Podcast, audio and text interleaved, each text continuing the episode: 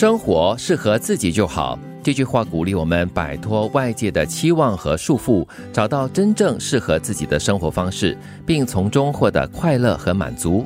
这样的生活观念让我们更加自信和独立。也同时拥有更积极的生活态度。嗯，我们常常都在提醒嘛，不要用别人的标准来过自己的日子。对，也不要太过在意别人对你的眼光是怎么样的。就让我联想到一句成语啊，“削足适履”。很多时候，我们为了要活出某个人的期待，又或者是自己给自己定下的一种生活方式和目标，你就自己怎么挤啊，怎么压啊，就挤硬硬硬的把它塞进去这样子。对对对。但是结果呢，就很不舒服的活着，以为自己啊，我达到生活目标了。对。或许我们自小就有这样的一个人生目标，那这个目标是别人定的，那大多数人都是这样子过的，那么我们就觉得我就要必须这样子来活着。那其实它未必是让你最舒坦、活得最开心的一种生活形式。很好的一个提醒，因为如果你发现你的自信是只来自于别人给你的掌声跟肯定的话呢，那就有问题了。嗯，我肯定这样的人会活得患得患失，而且就是有点战战兢兢的，你不能够活得很自在哦。你要相信你自己。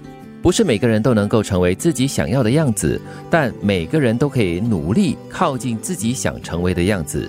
只要是在路上，就没有到不了的地方。有的人从未开始，有的人从未停止。不怕万人阻挡，只怕自己投降。不要错过白天的太阳，又缺席夜晚的星星。你要相信自己，你能作茧自缚，就能够破茧成蝶。最重要的是，你要很清楚自己的目标跟方向。和上句我们聊的有点相似，是，嗯，即便是活不了自己想要的样子，至少不要活在别人的阴影之下，就是照着别人给你设定的这个样子来活，那你就真的很辛苦了。我觉得这样子的比喻是非常好的，你能够作茧自缚，也能够破茧成蝶。所以呢，所有的关键都在于自己，就是你可以主宰一切哦。嗯，人生如逆水行舟，不进则退。对。有人阻挡你，你也不怕，只要你一步一步向前，你是可以靠近你的目标的。的确，所以你不要在活着的时候呢，就错过白天的阳光，然后晚上呢又盲目的或者是缺失可以看得到亮眼的星星。做人要经常反省自己，不要把责任和错误推到别人身上。一个懂得反省的人，能够记住别人的好，意识到自己的不足，能够看到别人的优点，并发现自己的缺点。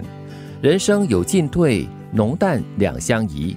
懂分寸，知进退，遇事三思而行，说话留三分余地，人生才能够越走越顺。